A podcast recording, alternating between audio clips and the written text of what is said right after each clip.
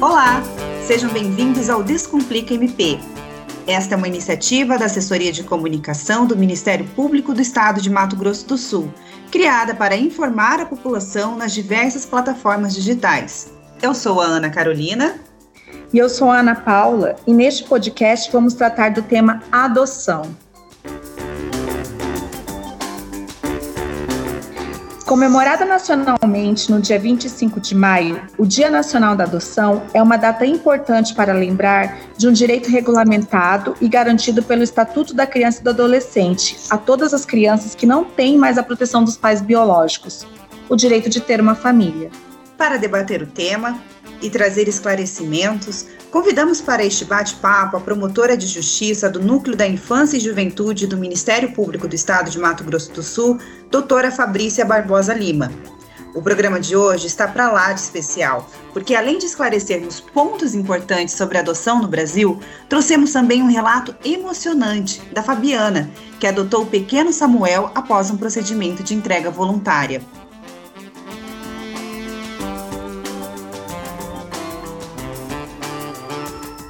Embora a adoção seja uma realidade social, o ato ainda é visto com muito preconceito. Para se ter uma ideia da realidade brasileira, segundo o Sistema Nacional de Adoção e de Acolhimento, existem hoje no Brasil mais de 31 mil crianças e adolescentes acolhidos. E desse total, somente 4.949 estão disponíveis para adoção, mesmo tendo mais de 32 mil pretendentes. A realidade em Mato Grosso do Sul não é muito diferente do restante do país. Números do Sistema Nacional de Adoção e Acolhimento apontam que 755 crianças e adolescentes estão em entidades de acolhimento no estado, dos quais apenas 126 estão aptos para adoção. Porém, muitas crianças e adolescentes continuam acolhidos, porque, embora haja 305 pretendentes cadastrados, nem sempre o perfil se encaixa com o desejado pelos adotantes. Doutora, seja bem-vinda ao nosso podcast. É a primeira vez que nós estamos gravando de forma híbrida pelo Microsoft Teams. Eu agradeço a participação da senhora e, diante desses dados que já foram apresentados, a primeira pergunta que eu faço é: por que, que essa conta não fecha? Obrigada pelo convite. Eu é, agradeço muito a oportunidade para falar de um tema tão importante para o Ministério Público Estadual e para toda a sociedade. Bom, a conta não fecha porque a maioria das crianças e adolescentes que estão em acolhimento institucional, elas têm uma idade diferente daquele perfil ideal que é preenchido pelos interessados na adoção. Normalmente querem crianças até 5 anos, 6 anos, não aceitam grupo de irmãos, e também aquelas crianças e adolescentes que têm alguma patologia ou uma condição de é, saúde diferenciada, é, não são aceitas. Então, elas acabam permanecendo mais tempo no acolhimento, enquanto que os interessados ficam muitas vezes por anos esperando aquela criança ideal. Certo. É, é, eu fiquei muito triste com essa realidade, foi uma das questões que eu abordei com a Ana Paula. Eu falei, doutora, mas eu pensei, e aí, o que acontece com essas crianças quando elas atingem a maioridade? E o que acontece com essas crianças que têm alguma deficiência quando elas atingem a maioridade? Para onde que elas vão? Então, é, o estado do Mato Grosso do Sul tem avançado na busca ativa. O que, que, é a busca ativa? É a exibição de imagens, às vezes que ainda é imagem parcial, sem mostrar o rosto, mas no sentido de dar uma maior visibilidade é, para essas crianças e adolescentes que estão fora do perfil ideal. Assim que o Ministério Público Estadual, juntamente com o Tribunal de Justiça, os grupos de apoio à adoção, começaram a exibir nas redes sociais é, essas crianças que estão aguardando por família. Mas é, o que acontece quando faz 18 anos é que são desligados do serviço de acolhimento institucional, né? E quando tem algum padrinho, ajuda bastante para poder dar uma assistência, para fazer um acompanhamento depois do desligamento. Mas com 13 anos, 14, alguns não querem mais ser adotados. E daí eles começam, então, a ser preparados para a independência. Certo. Doutora, é, eu gostaria que a senhora me falasse um pouquinho como é o processo de adoção no Brasil e como são feitos os cadastros das famílias. É, a pessoa que deseja fazer uma adoção, ela deve procurar a vara da infância e da juventude da sua comarca, e ali tem algumas etapas a serem superadas até que esse interessado seja inserido no Sistema Nacional de Adoção e Acolhimento. A adoção sempre ela uhum. tem pelo Poder Judiciário e ela é acompanhada pelo Ministério Público Estadual. Então, quem deseja adotar não pode receber a criança ou adolescente diretamente da genitora. Doutora, é no filme De Repente uma Família, que eu amo de paixão, ele fala sobre todas essas etapas da adoção. E ele ressalta a importância e a facilidade de se adotar irmãos, porque é, é, se torna mais fácil para eles se adaptarem à nova família quando eles são irmãos, porque os laços eles não são é, rompidos, né? Eu gostaria que a senhora explicasse para a gente como que é construída essa relação dos pais que estão querendo adotar e das crianças que estão aptas à adoção. Como que é feito esse processo? Então, existe uma aproximação gradativa, principalmente quando é criança maior.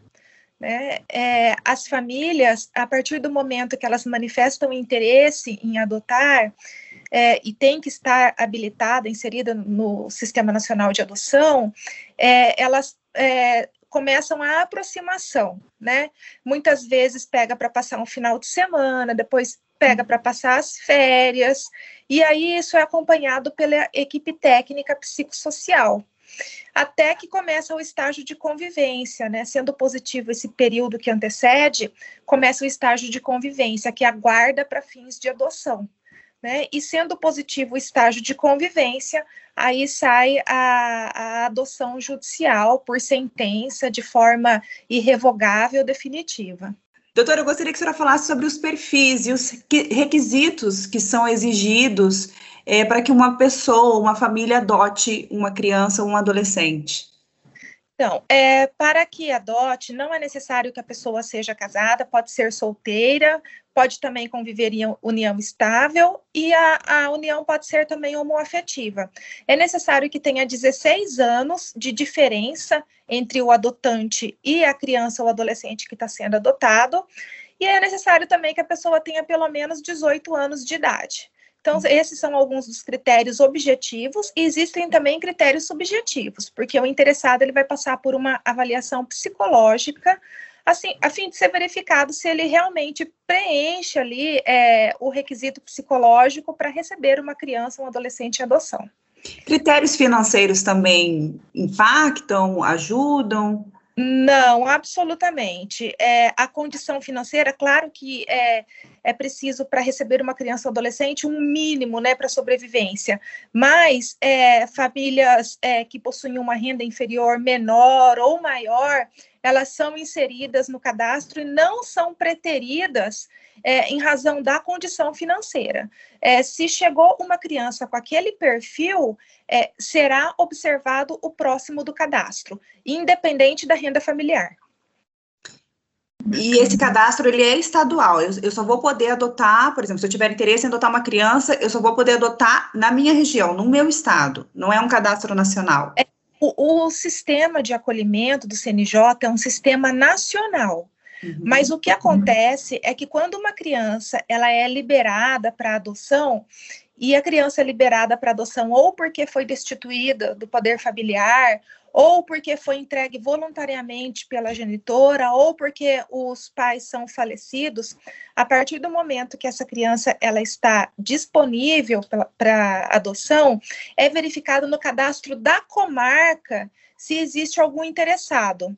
Mas os habilitados nesse cadastro da comarca, obrigatoriamente, estão também inseridos no Sistema Nacional de Adoção e Acolhimento. Se não existe na comarca um interessado é, em adotar aquela criança com aquele perfil, aí sim é consultado é, eventual interessado de outro estado, de outra cidade, é consultado o Sistema Nacional.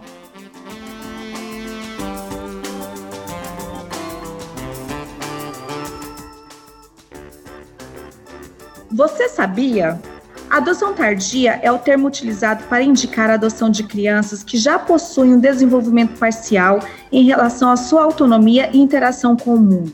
Não há uma idade mínima formal para designar a adoção tardia. Em geral, refere-se a crianças maiores de 3 anos.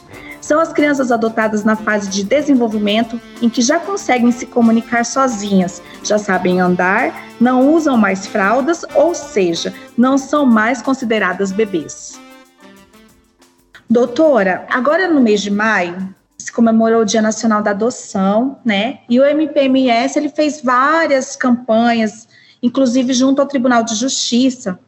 E a gente volta aquele assunto de fomentar, né, a questão da adoção de crianças maiores que estão esperando uma família.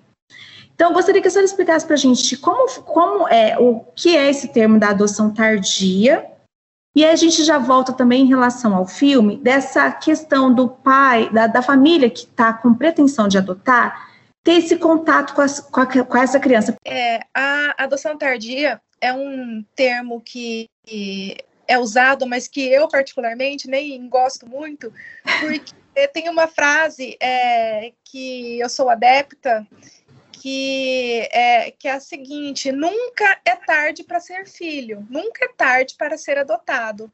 Então, qualquer criança, qualquer adolescente, ela está ali em idade de passar por um processo de adoção.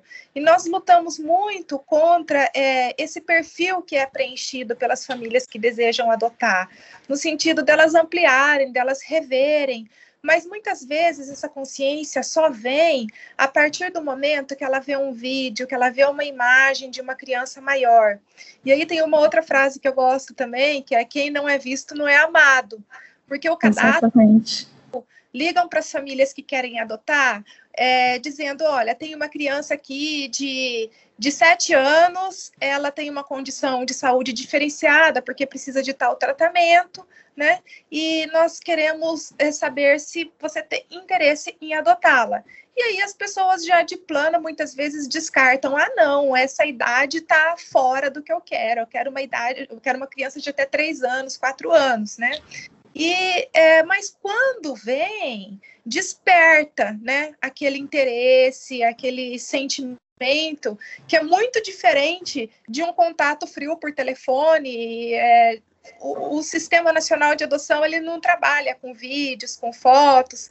Então, é daí que surgiram é, essas iniciativas de busca ativa, que é justamente a exibição dessas crianças e adolescentes que é, não encontraram famílias interessadas, habilitadas no Sistema Nacional. Então, existe, assim, é, um encontro, né, é, entre quem deseja ser adotado, mas está fora do perfil, e quem quer adotar, mas muitas vezes escolheu ali um perfil diferenciado. E é, é, possível você amar, você desenvolver laços fortes afetivos com uma criança maior ou com um adolescente. É, eu já tive a feliz oportunidade de participar de várias adoções, né, até mesmo de grupos de irmãos. E são famílias que é, vivem bem, claro que a gente não pode romantizar, que existem os desafios, existem os problemas, como também existe com a filiação biológica, né? Chega na fase claro. da adolescência, às vezes é tão difícil com filho biológico também. Filhos crescem, né, doutora? Para... Todo mundo passa por isso. É, então, e o amor é capaz de superar as adversidades, as dificuldades. É, doutora, eu também acredito muito nisso, porque é, às vezes o perfil, a família ela, ela tem um perfil, mas ao olhar aquela criança desperta algo dentro dela. E isso é, é o amor, é a vontade de ser pai, vontade de ser mãe. Então eu acredito muito no poder dessa, dessa questão das crianças terem visibilidade. Algumas pessoas falam, ah, mas a gente vai expor. Não é questão de expor, é questão de, de mostrar que essas crianças elas estão ali em busca de uma família e se você conseguir enxergar além disso, você pode adotar e pode dar essa família que elas tanto buscam, né? Eu acho isso muito importante. Exatamente. E existe um cuidado bem grande da equipe técnica, é, do Ministério Público também, no sentido de não separar os irmãos, porque muitas vezes aquele laço afetivo que eles têm é o único que eles conheceram na vida. Então, tirar o irmão ali da convivência, separá-los, muitas vezes é tirar tudo deles naquele momento, né? Então, a ideia é de fortalecimento daquele laço fraternal. E busca-se, então, é, famílias interessadas em adotar grupos de irmãos no sentido de preservar a união, os laços, porque a separação seria mais um trauma na vida daquela criança, daquele adolescente. É verdade, doutora.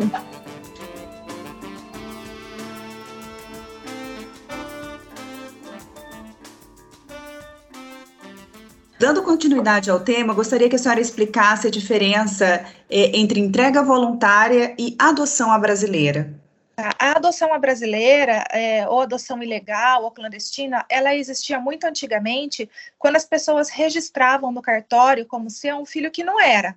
Atualmente é mais difícil é, fazer esse registro, é, mas ainda pode acontecer do, de uma pessoa que quer adotar receber diretamente da gestante aquela criança.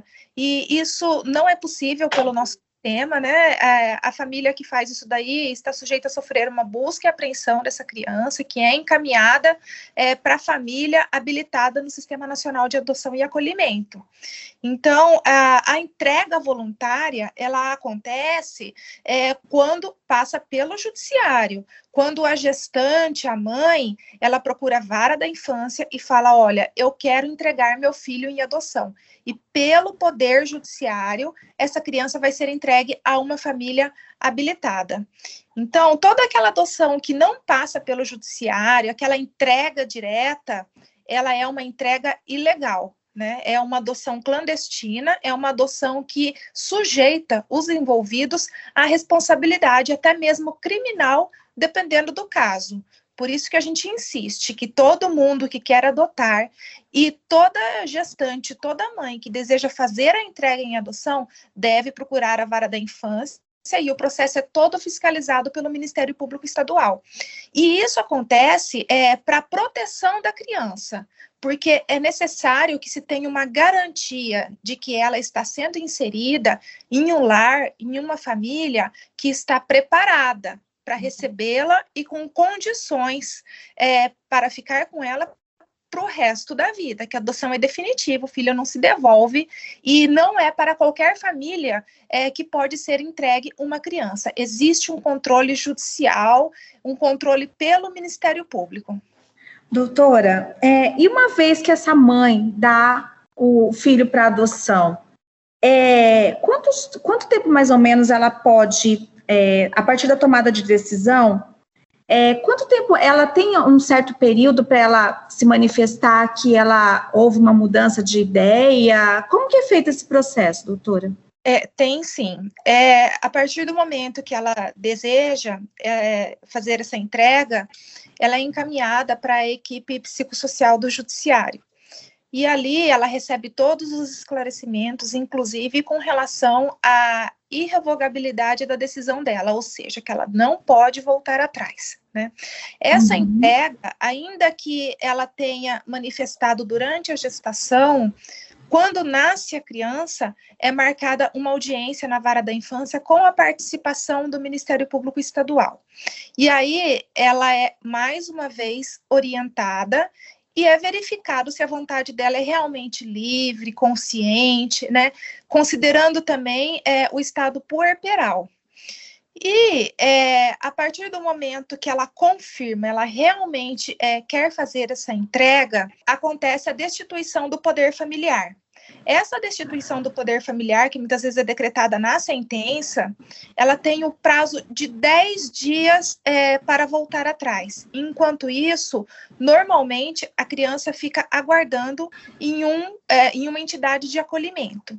Transcorridos esses 10 dias, ela não voltou atrás, então transitou em julgado a decisão e aí é entregue definitivamente a criança para uma família do cadastro e ela não mais poderá voltar atrás. Então percebam que a entrega é, legal, aquela que passa pelo judiciário, ela confere também segurança jurídica para a família que recebe a criança.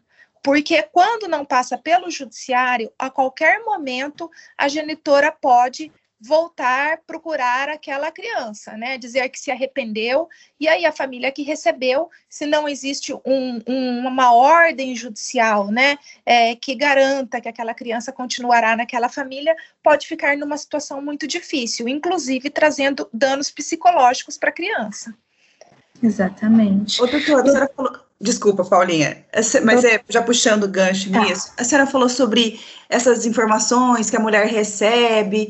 E o sistema de saúde público, ele sabe disso, eles informam as meninas, as adolescentes, enfim, enfim, as mulheres sobre essa condição, sobre essa possibilidade de entrega? É, o Ministério Público Estadual é, tem avançado nesse sentido, por exemplo, é, nós fizemos um, um encaminhamento é, para a presidência da Assembleia Legislativa para que, é, se assim entendessem pertinente, é, que fosse sugerido um projeto de lei, a exemplo do que já, daqueles que já existem em outro, outros estados, é, no sentido de afixar nas unidades de saúde que a entrega legal em adoção não é crime, não configura o abandono. e essa lei, ela foi uhum. editada e sancionada no nosso estado no ano passado. Então, é, existe aí é, um esforço do Ministério Público Estadual para que cada vez mais haja o esclarecimento, a conscientização das gestantes, das mães e de toda a unidade de saúde, né?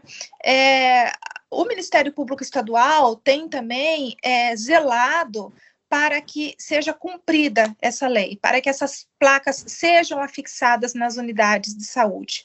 Mas é, cada promotor na sua comarca tem desenvolvido um trabalho nesse sentido, né? É, eu falo da comarca de Dourados, e aqui foram realizadas várias reuniões com a rede de saúde, até com o apoio também do grupo de apoio à adoção, é, no sentido de prestar esse esclarecimento para a gestante, porque ainda é um tabu, ainda é um assunto carregado de preconceitos, essa entrega legal. Né? Muitas uhum. vezes a mãe que ela resolve fazer essa entrega, ela é julgada, né? Mas não uhum. ama essa criança, por que que está fazendo a entrega? E nós defendemos sempre que a entrega adoção ela é um ato de amor, ela é um ato é, que objetiva colocar aquela criança em um lar onde ela vai ser amada, onde ela é, vai ter ali o mínimo necessário para sobrevivência, tem mulheres que se desesperam, que não desejam a gravidez, é, não querem exercer a maternagem, é, muitas vezes a gestação ela foi inesperada, foi indesejada, e aí elas optam por interromper a gravidez. Isso é muito triste, né? Porque fora das hipóteses legais, é, a gestação ela tem que ser levada adiante e a gestante tem essa possibilidade que é conferida pela lei de fazer a entrega. E ela tem o direito de ser atendida no mais absoluto sigilo. O processo é absolutamente sigiloso, ninguém pode ter conhecimento, a não ser é, os envolvidos né, na, do sistema de justiça, do Ministério Público Estadual, e essa criança ela é, vai ser inserida em um lar onde ela será realmente amada, uma família que passou por todas aquelas etapas e que tanto desejou receber uma criança em adoção.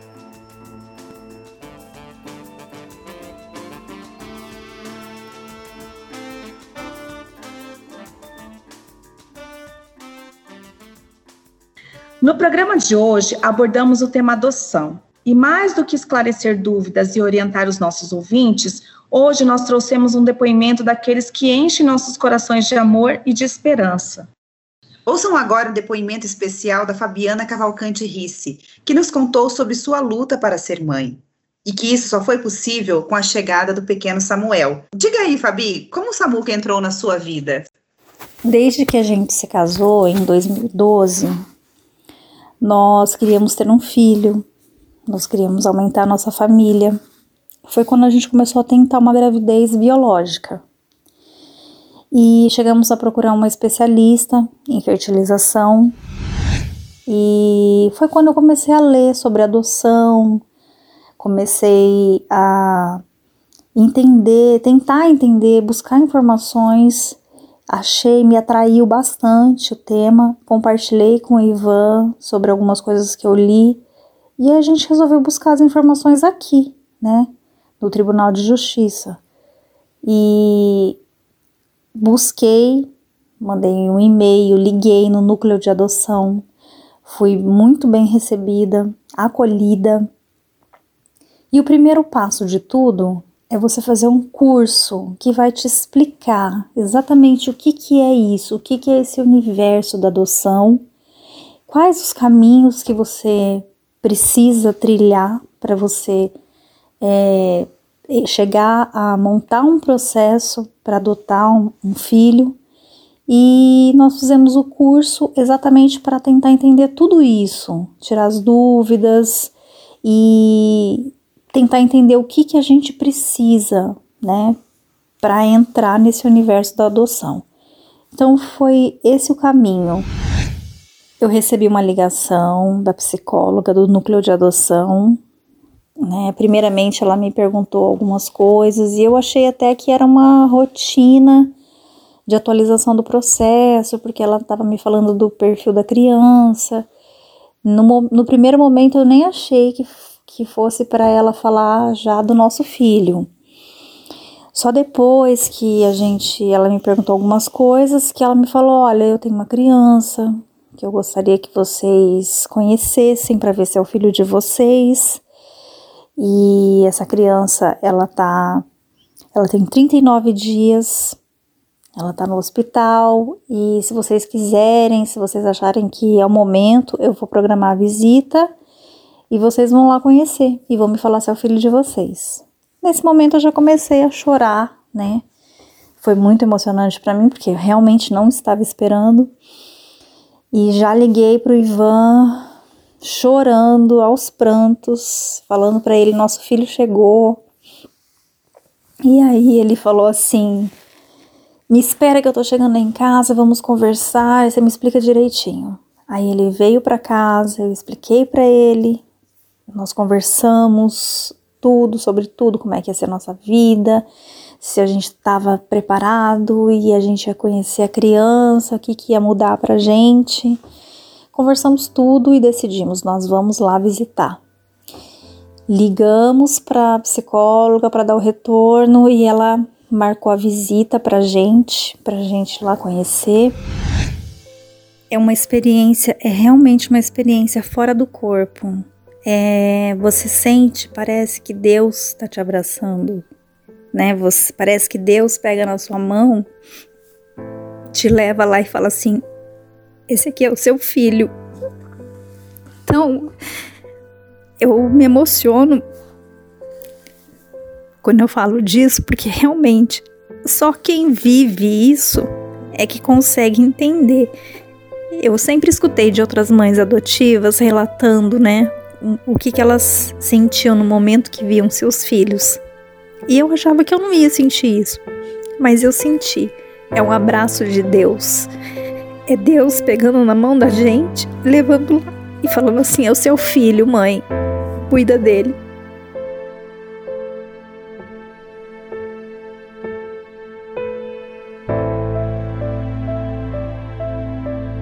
Que história linda e emocionante que você acabou de nos contar, Fabiana.